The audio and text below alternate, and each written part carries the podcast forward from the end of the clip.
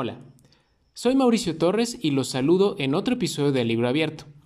Este domingo traigo un tema más ligero que en capítulos anteriores, más dominguero, por decirlo así. Eh, hoy les voy a hablar de series basadas en libros y antes de comenzar debo hacer una confesión.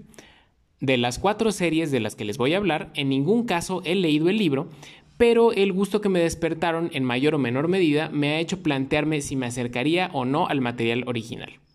Y para no hacer el cuento largo, aquí va, e intentaré no hacer grandes spoilers en caso de que alguien se interese en ver o leer lo aquí comentado. La primera serie que comentaré es Por 13 razones o en inglés 13 Reasons Why. A estas alturas es muy probable que ya sepan de qué va, incluso si no la han visto es la historia de una adolescente, Hannah Baker, quien se suicida a raíz de los diferentes tipos de violencia que sufre en su entorno, principalmente escolar, y que en 13 cassettes o en 13 cintas deja testimonio de los motivos por los que decidió quitarse la vida. La serie fue producida por Netflix y creada por Brian Yorkie y está basada en una novela del escritor Jay Asher. ¿Leería el libro? La verdad es que sí. La serie tiene cuatro temporadas. Por lo que sé, solamente la primera temporada está estrechamente ligada a la novela, mientras que las otras tres, si bien tienen casi a los mismos personajes, ya cuentan historias más bien independientes. Ahora, esa primera temporada narrativamente está estructurada a través de lo que cuentan los cassettes de Hannah, algo que me parece un recurso ingenioso y que en pantalla funciona muy bien, pero me despierta mucha curiosidad ver cómo opera este mecanismo dentro de la novela de Jay Asher. Además, justo creo que la primera temporada es la más sólida de todas. La cuarta me parece que tiene un cierre, digamos que decoroso, pero tanto esa como la segunda y la tercera tienen buenos momentos, pero en general son bastante irregulares. ¿Qué puedo decir de la temática de la historia, en particular de esa primera temporada? que toca un tema muy muy delicado, el suicidio, y entiendo por qué en Estados Unidos causó controversia.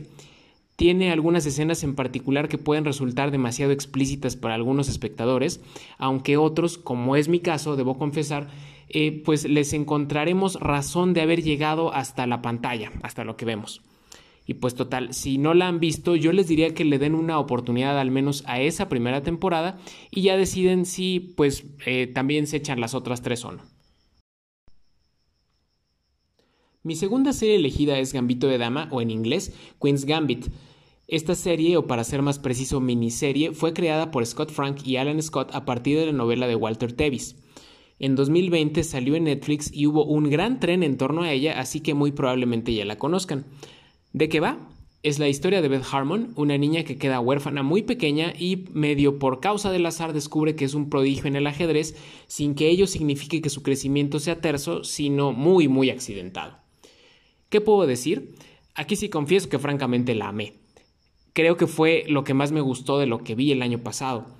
La estructura de la narración, la ambientación en los años 50 y 60, el papel de Anya Taylor Joy, la fuerza que posee, las complicidades que teje, para mí todo eso se combina para hacer una historia prácticamente perfecta. Ahora, ¿leería el libro? La verdad es que no lo sé.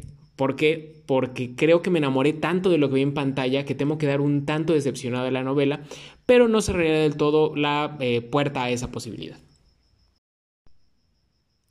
De aquí paso a mi tercera serie, You, que en español simplemente sería Tú.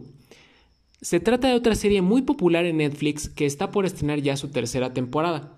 Creada por Greg Berlanti y Sarah Gamble, la serie está basada en la novela homónima de la escritora Caroline Kepnes.